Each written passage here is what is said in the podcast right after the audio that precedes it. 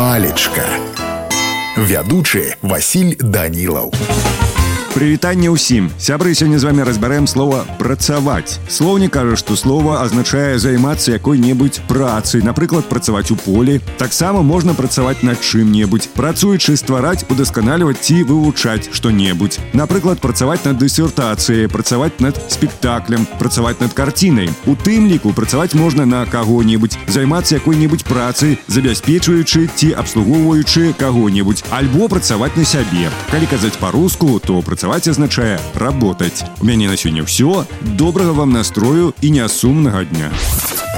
Палічка.